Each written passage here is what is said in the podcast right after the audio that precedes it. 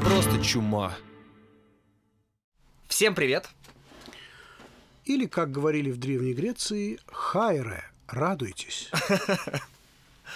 А, ну что, мы подошли к финальному эпизоду нашего первого, а, пускай такого странного экспериментального сезона. А, Аритмического. Аритмического, Знаете, как да. сердце делает а, несколько движений, а потом замирает. Вот у нас такая небольшая а, аритмия. нас ввели в медицинскую кому. Да, А теперь из нее мы сами самостоятельно вышли. да.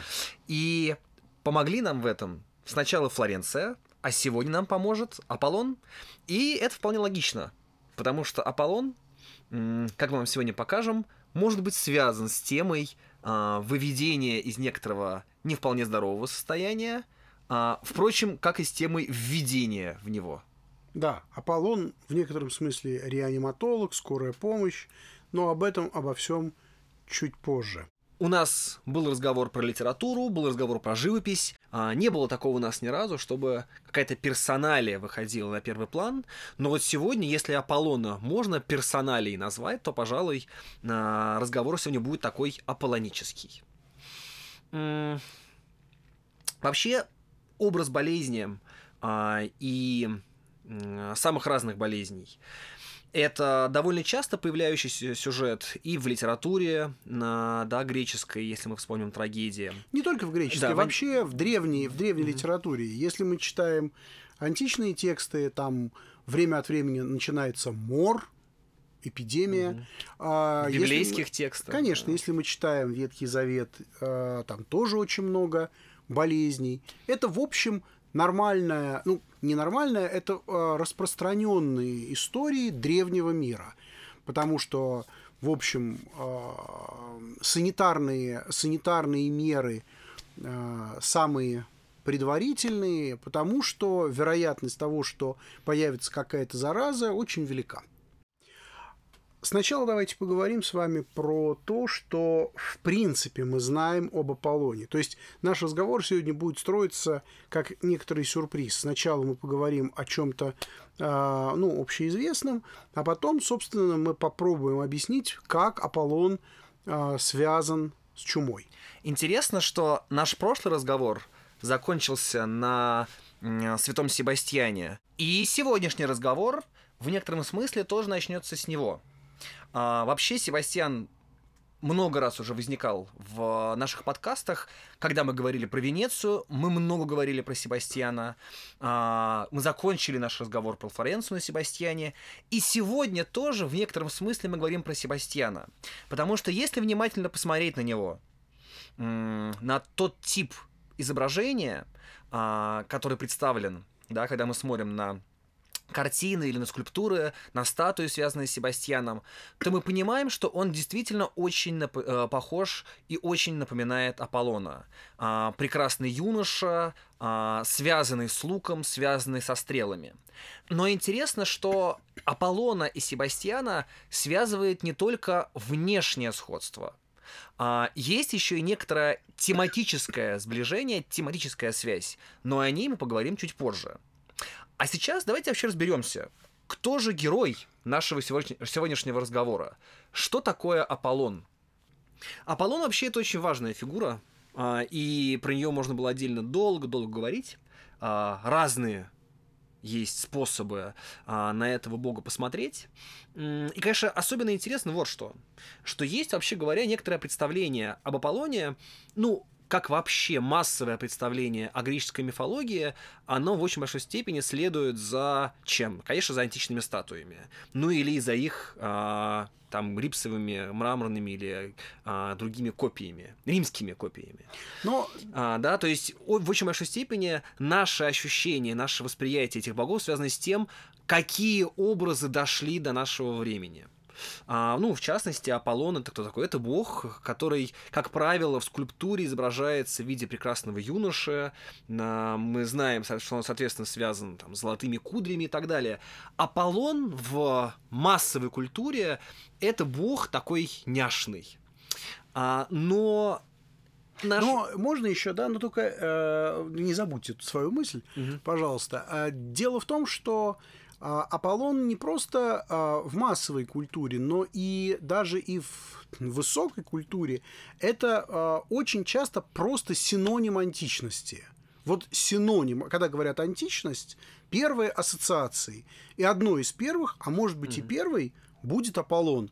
Давайте просто, а, если вот мы прогуляемся по Москве и будем обращать внимание на статуи, а, где мы найдем статую Аполлона? Мы ее найдем на э, здании Большого театра. Да? То есть у нас будет и даже на 100-рублевой купюре у нас представлен Аполлон. Там, правда, есть небольшая заминка с тем, изображать его, а, значит, э, с фиговым листком или без фигового листка. Но мы сейчас не будем в это углубляться. В любом случае, Аполлон – это один из символов Москвы, если мы говорим о Большом театре, и это даже и 100-рублевая купюра.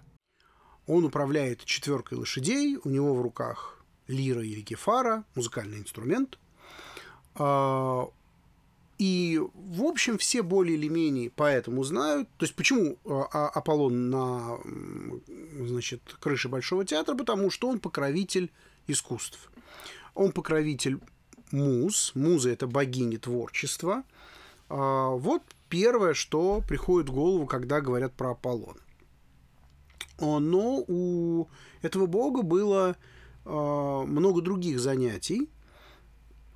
А, Конечно, надо вспомнить, что он покровитель спортивных состязаний, и он покровитель, где спорт, там и здоровье.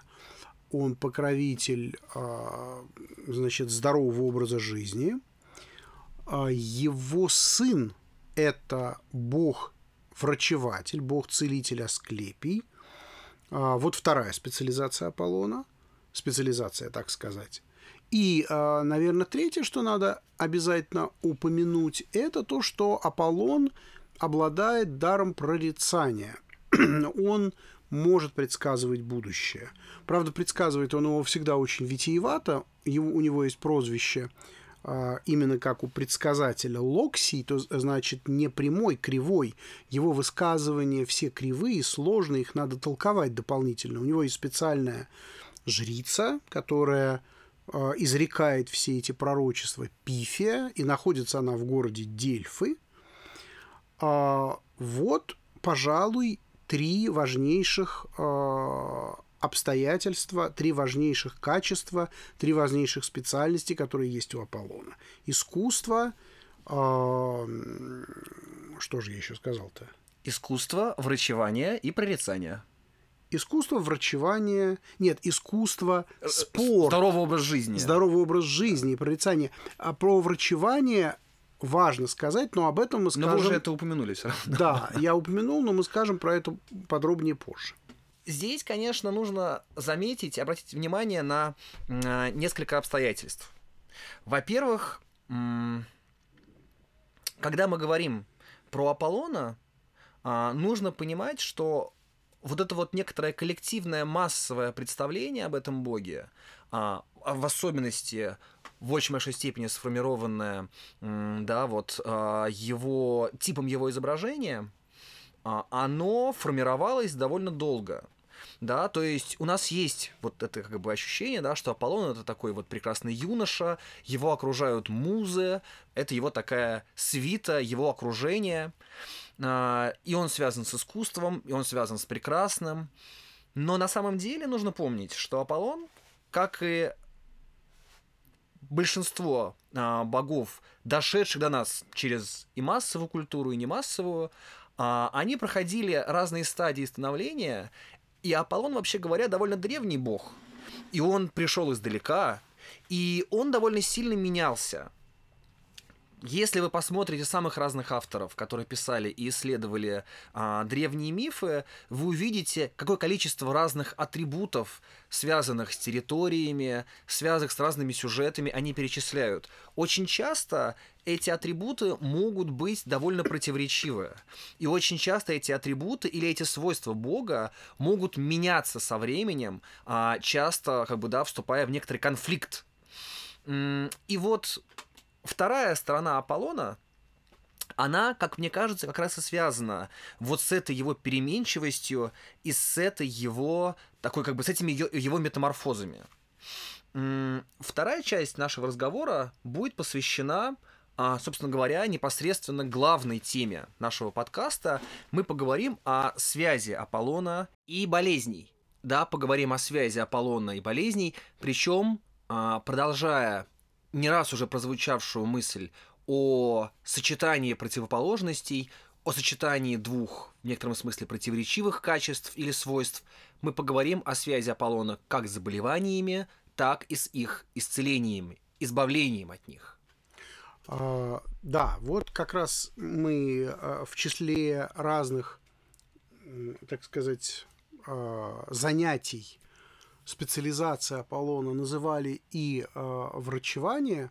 Вот здесь нужно сделать а, такую важную гиперссылку.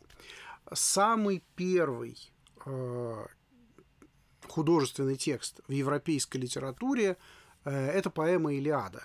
Поэма о Троянской войне, где из-за Елены воюют а, греки и троянцы. Первая же песнь, первая песня этой поэмы, она начинается с того, что Аполлон а, насылает мор на греков. Аполлон сражается, все боги, кстати говоря, там делятся на партию греков и троянцев. Аполлон стоит на стороне троянцев, и он насылает эпидемию, мор на греков.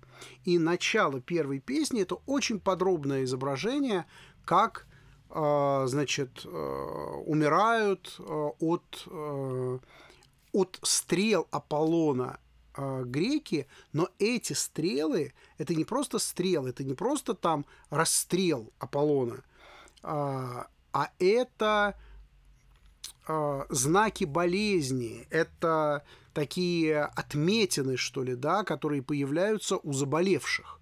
То есть Аполлон – это бог а, эпидемии, бог эпидемиологического заболевания, бог чумы, бог чума. А, но при этом в этой же первой песне, в конце ее, Аполлон появляется на Олимпе, а, берет в руки свой музыкальный инструмент и начинает петь, а, исполняет свою фирменную песню, которая называется «Пиан», что значит, это песня здоровья, прославляющая здоровье. И от этой песни а, олимпийские боги, которые только что ругались, ругались они из-за смертных, разумеется, из-за троянцев и греков, они начинают впадать в такое благодушное состояние, их настроение улучшается. В общем, Аполлон в конце первой песни выступает как такой э, психотерапевт, целитель, э, успокоитель, в общем, совершенно противоположный тому, что было в начале. А, эту особенность Аполлона, таку, то есть я бы обязательно хотел выделить его такое парадоксальное, противоречивое совмещение а, с одной стороны вот этой стороны целителя, а с другой стороны а, вот этого заболевания. А, Но можно сказать, что в принципе в древней культуре, в архаической культуре, в мифе а, очень часто бывает так, что то, что а, наносит ущерб, это же и исцеляет. Ну, всем памятные какие-нибудь там истории из сказок про мертвую и живую воду, причем текут эти два источника из одного какого-то места. Так вот, здесь такая же примерная история. Подобное а, излечивается подобным. А, Для того, чтобы а, вылечиться от заболевания Аполлона, нужно, чтобы Аполлон своими стрелами или там своей магией исцелил тех, кого он заразил. А, Я хотел бы сделать несколько довольно, как мне кажется, важных дополнений. А, Во-первых, мы забыли упомянуть про еще один очень важный атрибут, или скорее даже свойство, такое а, как бы органическое свойство Аполлона. Он еще связан с Солнцем. Ну, здесь нужно, правда, сразу уточнить, что он не столько бог солнца, сколько, по всей вероятности, бог света. И здесь, как бы, очевидно совершенно а, можно вспомнить как э, часто солнечные лучи или вообще э, лучи света связывались со стрелами, да, которые проникают. Но опять же, вспоминая а, вспоминая художественную традицию, а, есть некоторое, некоторый тип изображения луча в виде стрелы. И я хотел бы вообще вот на как бы здесь вот на, на этом, об этом чуть подробнее поговорить, про стрелу как некоторое как некоторый образ распространения чего-то, в данном случае болезни. Да, поскольку, во-первых, нужно вспомнить, что Аполлона была сестра-близнец по имени Артемида, тоже связанная с луком и стрелами, она была связана с охотой. А, и у них, у обоих был этот вот такой как бы элемент биографии, да, а, они стреляют, и они буквально распространяют смерть, разносят ее. И вот вспоминая, что говорил только что Станислав Юрьевич по поводу подобного, да, а, когда подобное выступает в двух, как бы, вроде бы противоположных качествах, Точно так же э, в Древней Греции пытались избавиться от эпидемий, пронося стрелу, э, да, вот жрец Пиан, это, был, это была песня, но это и был и, а, в общем, вполне конкретный персонаж, да, который, это был целитель, именно такой частный врач богов, да, и вот жрец Аполлона, он проносил через зараженную территорию его стрелу, тем самым как бы распространяя, но уже не заболевание, а наоборот исцеление, да, то есть вот так интересно получается, что стрела, она одновременно летит и заражает, ну, или как мы догадываемся, она проникает в тело, оставляя отметину, да, а болезни, особенно те болезни, о которых мы говорим, они тоже оставляют отметину, да, то есть вот такая интересная есть как бы метафора, да, а, отверстие от стрелы или бубон, вот. Но одновременно эта же самая, самая стрела может быть, ну, некоторой панацеей, может быть таким вот, как бы сказать, вакциной, которую сейчас активно ищут или даже регистрируют. А, два центра почитания Аполлона, самые знаменитые в Греции, это Делос, остров, на котором он якобы родился. А второе место это Дельфы, где вроде бы его, а, значит, находятся храмы и находится его оракул, но и в Дельфы он приходит откуда-то, и а, на самом деле, когда он приходит в Дельфы, он убивает тамошнего дракона Пифона или Дельфина. Этот дракон, который посвящен богине Земли. Аполлон убивает этого э, дракона и устанавливает свой собственный культ. Аполлон захватчик. Он издали, и он приходит и захватывает. Как болезнь на самом деле. А, я короткую такую как бы да, ассоциацию. Болезнь тоже на самом деле она приходит и захватывает. Захватывает, а потом как бы отпускает. Добавим, что когда началась греческая колонизация, то есть греки стали колонизировать Ионийское побережье, а, Италию, которую тогда называли Великой Грецией, Аполлон был богом колонизаторов. То есть было множество открыто а, городов, которые назывались Аполлониями, области Аполлонии и, и прочее. В общем, да, действительно, а, у Аполлона такой большой функционал, и его такая тотальность, она вполне побуждает думать про заболевания. Не было еще ни одного выпуска, когда мы бы не вспоминали Александра Сергеевича Пушкина. Да. Если говорить про образ болезни и образ колонизации, то, конечно, твой ход как черная зараза губил, ничтожил племена. А, когда Пушкин в «Кавказском пленнике» сравнивает а, покорение Кавказа русской армией а, с чумой, да, что русская армия как чума прошла по Кавказу и подчинила себе его. Я бы вообще вспомнил, что Аполлон регулярно, раз уж мы перешли к его такому темной его стороне, к темной стороне силы, Аполлон вообще связан с темой губительности. Аполлон, у него есть такие губительные функции. Ну вот про убийцу, про то, что он убийца Пифона, мы уже сказали. Вот, есть совершенно чудовищный сюжет, связанный с а, Необой. А, там, правда, Аполлон действовал уже не один, у них там была ОПГ а, вместе с, ее, с его сестрой. Про его сестру Артемиду это вообще отдельный сюжет, а, поскольку... Это не ОПГ, это карательный отряд. Карательный это отряд? местности. Ужас какой. А, как бы то ни было, причем это же близнецы, да, это брат, а, брат и сестра близнецы, то есть в некотором смысле они как бы так это сливаются воедино, они оба лучники, вот, и есть жуткий сюжет, а, связанный, значит, с, с женщиной по имени Необа, которая хвасталась своими детьми, их красотой, талантами. В общем, такая типичная я же мать. Вот, за что была наказана. А, и расстрел... ее дети были расстреляны расстреляны из луков Артемидой и Аполлоном. Что мешает понять этот расстрел как заболевание? Ну, в общем, Тем да, же успехом конечно. эти дети могли просто заболеть от какой-то болезни, которую... Заразить друг друга. заразить друг друга, да. А источником этого были Аполлон и Артемида. А по поводу э, Пушкина, который, э, значит, э, вспоминается нам, ну уж раз э, об этом зашла речь, я вот э, процитирую прекрасную эпиграмму. Дело в том, что это интересная история. А, Правда, она никак не связана с чумой, но с Аполлоном связана.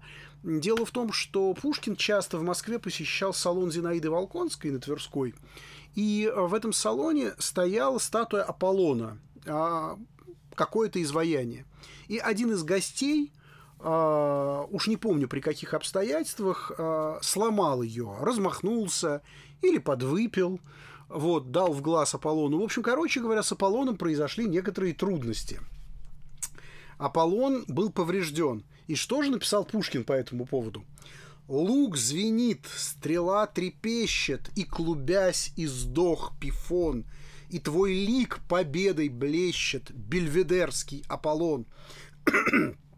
Кто ж вступился за пифона? Кто разбил твой истукан? Ты, соперник Аполлона, бельведерский Митрофан.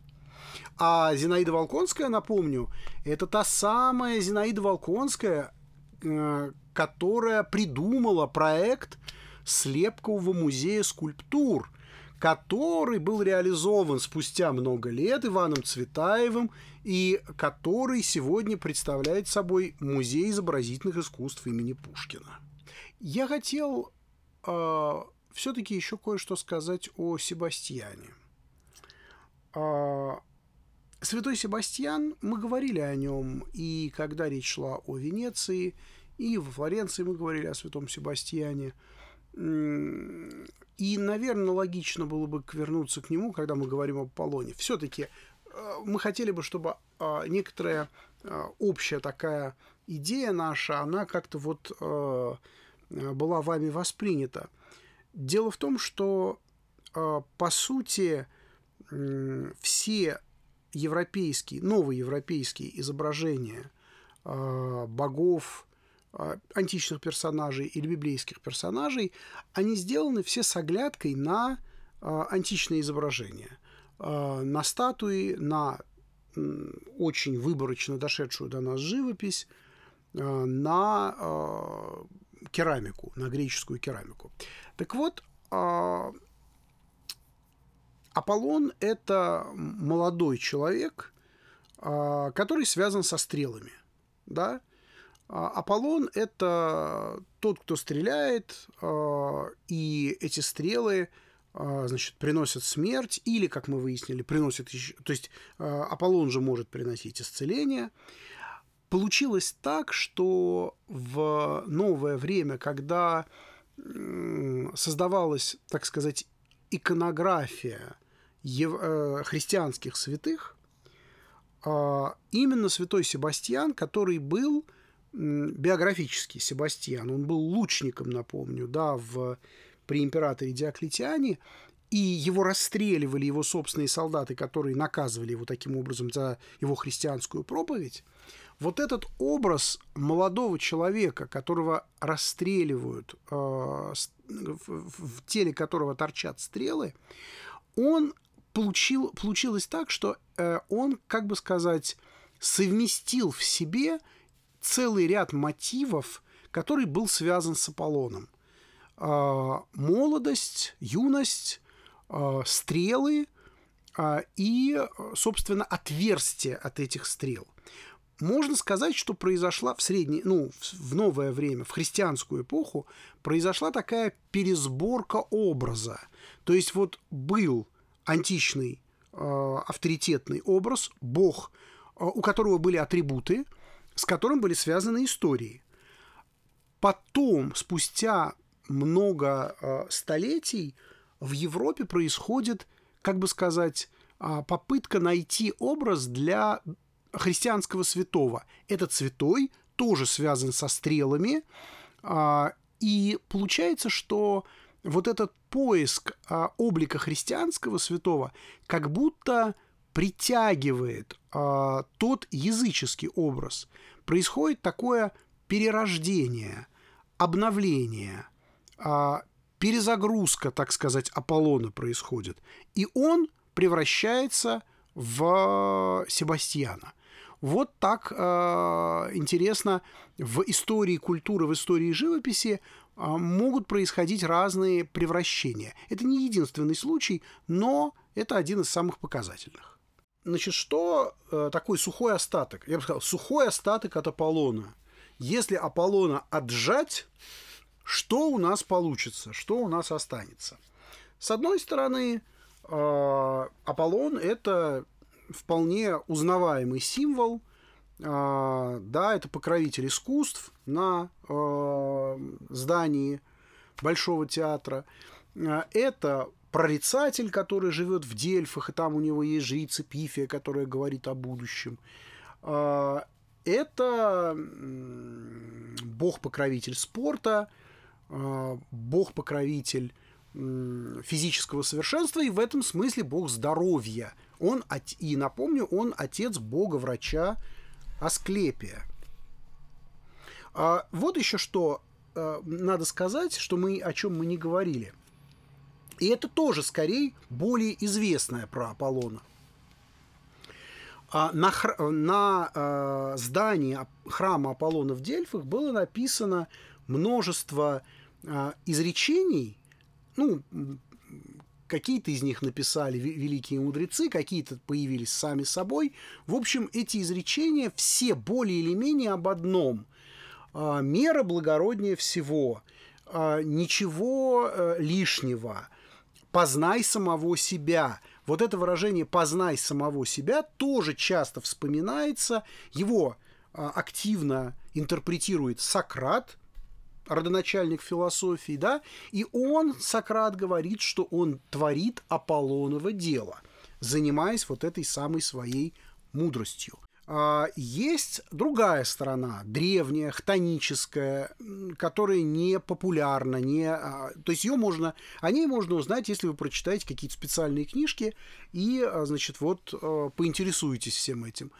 А, да, действительно, там Аполлон такой непонятный демон, который может быть чем угодно, который связан с жестокостью. Э, но, но, но, а, суммарно я бы подчеркнул вот именно эту идею, что несмотря на эту разницу между таким популярным и светлым Аполлоном и непопулярным, темным и страшным, на самом деле а, это один и тот же бог, и в нем, как бы сказать, как и во всех других боя, богах, это такие слои. То есть вот ты, э, если ты углубляешься, интересуешься вот этим персонажем, этим богом, то ты выясняешь, что он может быть и таким, и таким, повернуться и этой, и этой стороной.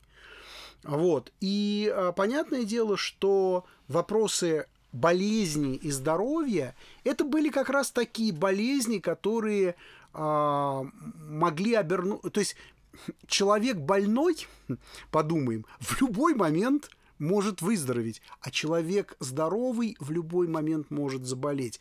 И вот это как бы допущение, это представление, конечно, оно а, должно было воплотиться в а, представлении вот о таком Боге. Здоровье – это милость богов, а, а болезнь – это гнев богов. Поэтому исцеляющий бог и бог э, заражающий, это, в общем, один и тот же бог. Ну хорошо. А, ну, мы могли бы на самом деле продолжить говорить про, э, про тему болезней, эпидемий э, и вообще такие чумные истории рассказывать. Во-первых, потому что есть другие тексты, и в том числе в античности есть крайне увлекательные сюжеты, связанные с болезнями. Ну, например, в античной литературе, в разных трагедиях. Есть э, довольно знаменитые э, произведения, написанные уже ближе к нам, ну, например, как я читал, страшно выросли продажи романа Камю «Чума» в момент, когда, значит, все э, отправились на карантин. Но, честно говоря, нас, как я думаю, и вас, а этот разговор и вообще, как бы сказать, это некоторая жизненная опция на, начали уже немножко утомлять. На, и поэтому мы хотели бы, а, продолжая об этом думать, а, все-таки предложить вам разговор о чем-то, что скорее выводило бы нас из карантина и выводило бы нас из всех этих болезненных состояний. Вот, поэтому э, разговор про Аполлона, он вполне, мне кажется, подходит для того, чтобы подвести некоторый итог. У нас такая получилась как бы а, размотка назад. Мы от самого позднего текста, от Пушкина, пошли, по сути, к самым ранним, а, да, таким вот сюжетам, связанным, ну, в общем, да, с древним а, некоторым а, древним миром. Но при этом закончить на Аполлоне в этом есть определенная логика. Если вы посмотрите на самых разных авторов, которые писали о культуре, об искусстве и о том, о философии, и о том, как менялось некоторое представление человека о, о красоте, о себе, о цивилизации, то вы увидите, что Аполлон всегда будет, ну или очень часто будет играть очень специальную роль. Да, можно вспомнить целый ряд текстов, в котором аполлоническое а, это определенный тип, определенное, как бы сказать, такая вот свойство культуры. Поэтому наш всего, да, именно определенный тип культуры. И поэтому наш сегодняшний разговор, это вот мы буквально подошли к некоторым таким вот самым фундаментальным и в некотором смысле базовым представлениям и категориям. Мы рады, что у нас появилась возможность посмотреть на болезнь под новым углом. И, как мы много раз говорили, что болезнь позволила нам подумать или вспомнить о том, о чем, ну, в общем, а, мы э, в последнее время, может быть, не думали. А, но на этом разговор про чему заканчивается. Я сейчас дам некоторое прощальное слово Станиславу Юрьевичу, а, а мы с вами теперь уже увидимся в новом сезоне с новым сюжетом. Ну, не увидимся. Нас услышат. Кто знает. А, кто знает. Да, вы знаете, мы действительно, когда э, думали про несколько выпусков, посвященных эпидемиям, мы подумали э, о том, с чего начать и чем закончить. И действительно, как-то естественно получилось, что мы начали с Пушкина, ну, может быть, потому что, да, это вот такой совсем близкий нам контекст, и потому что по времени Пушкин, хотя он от нас бесконечно далеко, но по сравнению с древностью, о которых мы говорили сегодня, он, конечно, совсем наш сосед. Вот. И э, нам хотелось бы показать э, в этом разговоре, что некоторые способы справляться с болезнью, способы ее э, о ней говорить, рассказывать, превращать ее в некоторые символы, художественно оформлять ее – они, в общем, а, достаточно универсальны, и они выработаны были очень-очень-очень давно. Но в самом деле все эти а, разговоры об Аполлоне – это какие-то там столетия до Рождества Христова. Вдумайтесь просто в, как бы вот в глубину и в древность всего этого. И вот тогда были найдены а, некоторые приемы, некоторые художественные решения и такие, что ли, ценностные, ценностные такие комбинации, которые никуда не делись, которые продолжали существовать дальше. И вот мы уже сегодня упоминали святого Себастьяна, который оказался таким христианским Аполлоном. И э, дальше в новое время и в новейшее время, э, чем больше человечество сталкивалось с э, вот такими масштабными заболеваниями, тем чаще оно вспоминало э, вот тот прежний опыт. Иногда даже не конкретно вспоминала тот или иной источник, а просто интуитивно нащупала все те же самые решения. А, разговоры о болезнях и эпидемиях и о выздоровлении, о способах выздоровления, это на самом деле а, разговор о глубокой общности людей разных времен.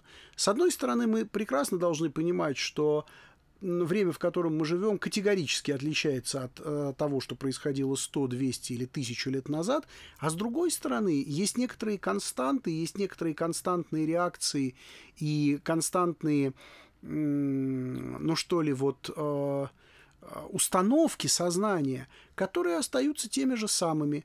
И э, с этим всегда интересно иметь дело, и это всегда увлекательно обнаруживать. На этом все. Всего хорошего, до следующей встречи.